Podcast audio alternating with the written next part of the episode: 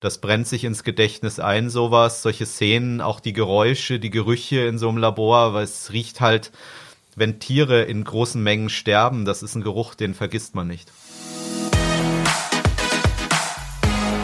Pet Talks Klartext, der Interview-Podcast von Deine Tierwelt. In kaum einem anderen Land der EU wird so viel an Tieren geforscht wie bei uns in Deutschland. Und dabei halten sich nicht alle Labore und Mitarbeiter an die Regeln. Das zeigt jetzt auch wieder eine aktuelle Undercover-Recherche der Soko Tierschutz. Ein Mitglied der Tierschutzorganisation hat mehrere Monate lang in einem Labor als Pfleger gearbeitet und Szenen aufgenommen, die, wenn überhaupt, nur schwer zu ertragen sind. Was in diesem Labor hinter verschlossenen Türen unter anderem hilflosen Hunden, Katzen und Affen angetan wird, wieso die Politik versagt und was du jetzt tun kannst, um dem am Ende zu setzen, bespreche ich in dieser vorgezogenen Folge von Pet Talks Klartext mit Friedrich Möhn von der Soko Tierschutz. Hallo Friedrich. Hallo. Friedrich, für die, die die Fotos und Videos, die ihr veröffentlicht habt, noch nicht gesehen haben, was zeigt denn euer Bildmaterial? Also auf dem Videomaterial sieht man halt schauderliche Szenen. Man muss sich das vorstellen, da hat man diese Zwinger völlig kahl, keine Beschäftigungsmöglichkeiten und da steht so ein Beaglehund drin, ist total trauriger Blick und drumrum ist überall alles mit Blut bedeckt, Blutpfützen und das Tier stirbt halt wirklich langsam. Es gab andere Szenen, wo die dann auch schon sterbend am Boden liegen und keiner kümmert sich drum, keiner schaut nach. Und bei den Katzen ähnliches. Eine Katze, man weiß ja, eine Katze ist ein sehr selbstbestimmtes Wesen. Das will nicht unbedingt, ähm, dass man ihnen diesem Tier irgendwas ins Maul spritzt oder 13 Mal an einem Tag einer Katze das Blut abnehmen und das bei zig Tieren. Jedes Mal wieder mit Gewalt fixieren. Das Tier versucht sich zu wehren, maunst vor Schmerzen, wenn da halt zum zehnten Mal in den Fuß reingestochen wird. Also das hat sich echt bei mir eingebrannt, diese Bilder von Katzen mit diesen zerstochenen Beinen. Und genau das gleiche bei den Affen. Affen sind so kluge Tiere und die sitzen in diesen engen Käfigen, haben nichts zur Beschäftigung und werden mit Gewalt dann mit so Stangen an so einem Sklavenhalsband aus Metall rausgerissen und ihnen dann halt dieser Schlauch einfach in den Magen gesteckt, um Testsubstanzen zu verabreichen. Also Quälerei, wo man hinschaut. Wie erträgt man denn sowas? Also wie hat das dein Ermittler vor Ort ertragen, vier Monate in diesem Labor zu arbeiten? Ich weiß das sehr gut, wie man das erträgt, weil ich selber 2003 die erste Undercover-Recherche dieser Art in Deutschland gemacht habe. Und äh, ich kann aus meiner Sicht damals sprechen, es ist sehr schwer zu ertragen. Man braucht sehr viel Zusprache von anderen Leuten. Deswegen unser Ermittler jetzt ähm, hatte eben ein Team zur Seite. Sobald er aus der Arbeit kam, wurde über alles geredet, was er da erlebt hat, um das eben verarbeiten zu können. Aber mein Einsatz in einem Tierversuchslabor in Münster ist jetzt 16 Jahre her und trotzdem denke ich eigentlich fast jeden Tag irgendwann auch nur kurz an das, was ich da erlebt habe. Das brennt sich ins Gedächtnis ein, sowas, solche Szenen, auch die Geräusche, die Gerüche in so einem Labor, weil es riecht halt, wenn Tiere in großen Mengen sterben, das ist ein Geruch, den vergisst man nicht. Hat dein Ermittler dir von irgendwelchen besonders schlimmen Momenten erzählt? Also es gab zum Beispiel einen Tierpflegerhelfer in dem Labor, der seine Wut und seinen Frust an den Tieren regelrecht ausgelassen hat. Und da ist eine Szene markant, da nimmt er einen Affen mit Gewalt aus dem Käfig raus und haut ihn dann einfach mit voller Wucht mit dem Kopf gegen die Türkante im Vorbeigehen. Und zwar absichtlich? absichtlich, weil er ging in der Mitte der Tür und hat den Affen bewusst gegen die Türkante geschlagen. Und der gleiche Pfleger hat auch weitere Übergriffe zu verantworten, wo er Tiere bewusst gequält hat. Und wenn der den dann minutenlang versucht, die Arme oder die Beine aus dem Käfig zu reißen und den dann einfach nur ärgert, dass er wütend wird, das haben wir auch auf Band. Das zeigt, was der für eine Mentalität hat. Und das Schlimme ist, dass ihn niemand davon abgehalten hat. Die anderen Leute wussten, ja, der macht halt sowas, der ist halt grob zu den Tieren und schlägt auch mal zu. Und eine Mitarbeiterin meinte dann auch so, wenn du meinst, sowas, ähm, sich wegen sowas bei der Führung beschweren zu wollen, ich habe das mal versucht, als ich sowas mitbekommen habe, ich sag dir, es interessiert keinen. Das heißt, äh, das System Tierversuch und Labor ist schon für sich ein Riesenproblem, was ihr aufzeigt, aber die Menschen dort selbst sind auch noch ein anderes. Ja, einerseits sind es natürlich die Leute, es sind schon Leute, sagen wir mal, ein Schlachter, der hat nicht unbedingt Empathie zu Tieren gelernt in seinem Job. Und in so einem Labor verroht man unglaublich schnell. Ich habe das bei meiner Undercover-Recherche selber gemerkt, nach vier Monaten wurde ich begann mich dieses System immer mehr aufzufressen, meine Empathie zu schädigen. Und da sind ja Leute, die sind da seit Jahren drin. Und klar, das macht die Menschen kaputt. Und wenn die Menschen kaputt sind, dann richten sie noch mehr Schaden an. Das heißt, die Leute, die da arbeiten, sind nicht alle Fachkräfte. Ähm, in dem Labor arbeiten so gut wie gar keine Fachkräfte unter dem Tierpflegerpersonal. Es gab nur einen ausgebildeten Tierpfleger. Unser Ermittler ist Elektriker und die Leute in dem Labor waren Schlachter, Militärmusikant oder Mechaniker. Ähm, die, die machen Giftigkeitsversuche an, an Hunden, also an Beageln, genau. ähm, die ja eigentlich sehr liebenswerte Hunde sind, sehr liebebedürftig. Also Beagles sind ja die Lieblingsopfer der Tierversuchsindustrie, weil diese Tiere echt zu lieb für diese Welt sind. Also die werden misshandelt und wedeln dann noch mit dem Schwanz und freuen sich drüber, dass man sich überhaupt mit ihnen beschäftigt, haben extrem die Begierde nach äh, Mensch-Tier-Beziehung, nach halt äh, Kontakt, Beschäftigung. Und so hat unser Ermittler das auch erlebt. Der ging dann durch diese langen Gänge voll mit Beagle-Zwingern und die hingen halt alle hechelnd an den Gittern und haben sich die Augen verdreht, mehr oder weniger. Ah, da ist jemand, der geht vielleicht mit mir Gassi oder gibt mir irgendwas zum Spielen. Und äh, stattdessen werden die Tiere dann abgeholt und in Kapseln oder Schläuche in den Magen gezwungen. Und äh, einen Tag später oder zwei Tage später liegen die Tiere blutend in den Käfigen. Und das waren halt Szenen, die selbst ich, ich mache das seit 26 Jahren, habe viel gesehen wo ich echt äh, erstmal wegschauen musste, wenn man da sieht, so ein Beaglehund, der echt zugrunde geht, da sterbend am Boden liegt und der ganze Zwinger ist voll Blut. Diese Bilder, ich habe ein paar schon gesehen und heute Abend in der ARD um 21.45 Uhr bei Fakt werden sie ja auch gezeigt. Das brennt sich auch schon sehr in, ins Gedächtnis ein und äh, tut weh und ist schwer zu ertragen. Warum zeigt ihr das? Weil wir es zeigen müssen, weil es uns alle angeht. Es geht nicht nur die Tierschützer und Tierschützerinnen, die Tierfreunde und Tierfreundinnen an, sondern im Prinzip jeden Menschen, der sich auf Gedeih und Verderb diesen schlechten System ausliefern muss.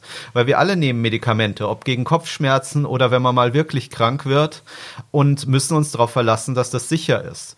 Und es ist schwer zu ertragen, dass man erstens weiß, es ist basierend auf Tierquälerei und zweitens, es ist unsicher weil 92 Prozent aller Substanzen, die in diesen grausamen Tierversuchen erfolgreich getestet wurden, fallen beim Versuch an Menschen durch. Und das sieht, äh, sieht man eben, das ist ein schlechtes, ineffizientes System, was nicht nur für uns gefährlich ist, sondern natürlich für die Tiere gravierende Folgen hat. Tödlich für die Tiere. Für die Tiere in der Regel tödlich. Dieses Labor verlässt eigentlich kein Tier lebend. Das gilt auch für diese anderen sogenannten Auftragsforschungseinrichtungen.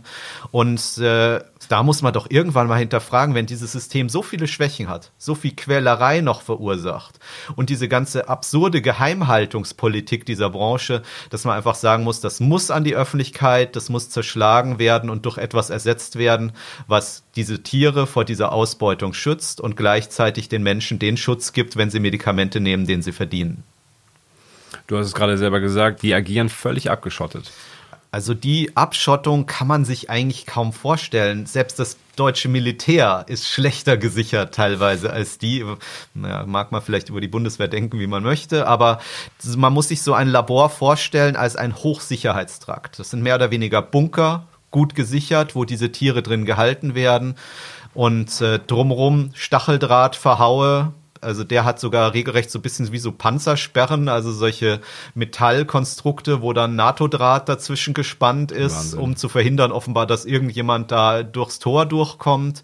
Videokamerakaskaden, Alarmanlagen, Sicherheitsleute. Und diese Geheimhaltung geht sogar so weit, dass in diesem Labor, in den in vielen Jahrzehnten, wo dieses Labor vor sich hingequält hat, die Tiere, nichts nach außen gedrungen ist. Kein Foto, keine Information. Und äh, selbst der Bürgermeister, der das Labor besichtigen wollte, ist abgeblitzt und wurde gesagt, nee, Sie kommen hier nicht rein. Wie habt ihr das dann geschafft, da reinzukommen? Ein Problem von diesen Laboren ist, das Gewissen von Menschen ist eben nicht endlos dehnbar und die Labore haben immer Schwierigkeiten, genug Leute zu finden. Weil wer macht so einen Job schon freiwillig? Das, da heißt, das die, heißt, dein Ermittler hat sich beworben. Er hat sich beworben und ist genommen worden. Und das ist natürlich unser Trick. Wir nutzen im Prinzip eine Schwäche in diesem System, dass die verzweifelt nach Leuten suchen, die skrupellos genug sind, sowas zu machen. Und solche Leute braucht eben die Tierversuchsindustrie, denn äh, wenn da jemand mit Herz und Verstand reingeht und mal ein bisschen nachdenkt, dann müsste die Person eigentlich ja, äh, kündigen und an die Öffentlichkeit gehen. Was ja bisher offensichtlich keiner getan hat. Es ist ja so, die Tierversuchsindustrie äh, spart natürlich nicht mit Drohungen. Also die Verträge von solchen Labors sind seitenlange Sicherheitserklärungen, wo dann auch natürlich gedroht wird, riesen Schadensersatzzahlungen etc das schüchtert natürlich normale Arbeiter und Arbeiterinnen ein. Und äh, so schaffen es die eigentlich eine hundertprozentige Geheimhaltung zu gewährleisten. Sonst gäbe es nicht so wenige Bilder aus der ganzen deutschen Geschichte. Gibt es kaum Fotos oder Videos von solchen Versuchen. Ich glaube, ich, glaub, ich kenne die Antwort auf die Frage, aber sind Tierversuche überhaupt noch notwendig aus deiner Einschätzung? Wir halten Tierversuche nicht mehr für notwendig. Es gibt natürlich kleine Bereiche dieser Branche, die nicht ersetzbar sind, nach wie vor. Aber da muss man natürlich dann auch mal die ethische Frage stellen. Muss man auch mal sagen, darf man alles, was man kann? Und gibt es nicht irgendwo eine Grenze? Und die Grenze ist aus unserer Sicht deutlich überschritten. Und man kann jetzt schon eigentlich auf sehr große Teile dieser Tierversuche sofort verzichten. Bei dem Rest muss dann halt der Staat mit aller Härte da hinschauen, ähm, reglementieren, überprüfen und vor allem einen Ausstieg aus diesem System finden. Momentan landen im Jahr 4 Milliarden Euro an öffentlichen Geldern in der Tierversuchsindustrie und nur etwa 3,5 Millionen in Alternativmethoden. Sprich, man versucht diese Alternativen am langen Arm verhungern zu lassen. Und äh, weil man eben dieser Branche nicht ihr Geschäft nehmen möchte. Was ist denn eure Forderung? An die Politik oder auch an die, an die Menschen, die jetzt gerade diesen Podcast hören? Unsere Forderung an die Politik ist ganz klar, erstmal alle Tierversuche strengen Richtlinien unterlegen. Es kann nicht sein, dass diese Giftigkeitstests nicht mal genehmigt werden müssen. Die müssen nur angemeldet werden. Ach, ich mache jetzt einen Versuch mit 50 Hunden. Im Übrigen, ja. Und das muss genehmigt werden unter wirklich fachlicher, strenger Aufsicht. Und ansonsten muss man ein klares Ausstiegsszenario von der Politik aus den Tierversuchen finden. Und zwar nicht innerhalb der nächsten 50 oder 100 Jahre, sondern so schnell wie möglich. Von der Öffentlichkeit ähm, ist es äh, wesentlich schwieriger, da Einfluss zu nehmen, weil natürlich kann man sagen, schaut, dass Produkte nicht an Tieren getestet sind. Es gibt da ja einschlägige Gütesiegel, aber zum Beispiel bei pharmazeutischen Produkten, das ist alles an Tieren getestet. Da kann man nur sagen, ich persönlich gebe den Tipp, gerne mal zu einem Generika greifen da wurden die Versuche vor langer Zeit gemacht und müssen keine neuen gemacht werden. Und ansonsten halt vielleicht auch ein bisschen auf die Gesundheit achten, dass man manches Medikament gar nicht braucht. Und manchmal, wenn man Kopfschmerzen hat, hilft auch ein bisschen ein guter Tee und muss nicht gleich ähm, das neue Schmerzmittel mit Zitronengeschmack sein, wofür wieder Kaninchen oder Affen oder Hunde sterben mussten. Wie kann man euch unterstützen? Jetzt äh, werden wir natürlich momentan überflutet von Leuten, die sagen, was können wir tun, was kann ich tun? Und äh, da sage ich halt, kommt zur Demo am Samstag nach Neugraben, weil das ist die Möglichkeit wirklich der Politik zu, äh, das ist die Möglichkeit wirklich der Politik zu zeigen, dass sehr, sehr viele Menschen gemeinsam ihre Stimme erheben gegen diese Quälerei. Und deswegen ist diese Demo in Neugraben am Samstag so wichtig. Auch die Mahnwache direkt vom Labor ist natürlich sehr wichtig, weil auch das ist ein Symbol. Viele Leute haben mir jetzt immer geschrieben, ach, was soll denn dieses Pille-Palle? Da muss man alles kurz und klein schlagen. Was wollt ihr mit euren lahmen Demos? Und da kann ich nur sagen, wir haben mit diesen lahmen Demos schon wahnsinnig viel erreicht. Tierversuchslabor geschlossen, Pelzfarmen abgeschafft. Friedlicher ziviler Widerstand ist das beste Mittel. Alles andere spielt dieser Branche nur in die Hände, weil sie sich dann in eine Opferrolle flüchten können und keiner mehr über die Hunde oder die Katzen redet, sondern nur noch über die eingeschlagene Scheibe. So, ihr habt alle, du hast es gerade gehört, ähm, kommt alle zur Mahnwache und zur Demonstration am kommenden Samstag. Äh, vielen Dank fürs Gespräch, Friedrich. Ich habe zu danken. Und äh, damit endet diese Folge von Pet Talks Klartext, dem Interview-Podcast von Seine Tierwelt. Mehr zu den Enthüllungen, zur angesprochenen Demonstration und Mahnwache und den unhaltbaren Zuständen in deutschen Tierversuchslaboren findet ihr bei uns im Magazin und heute Abend um 21.45 Uhr in der ARD-Sendung Fakt. Vielen Dank fürs Zuhören und bis nächste Woche.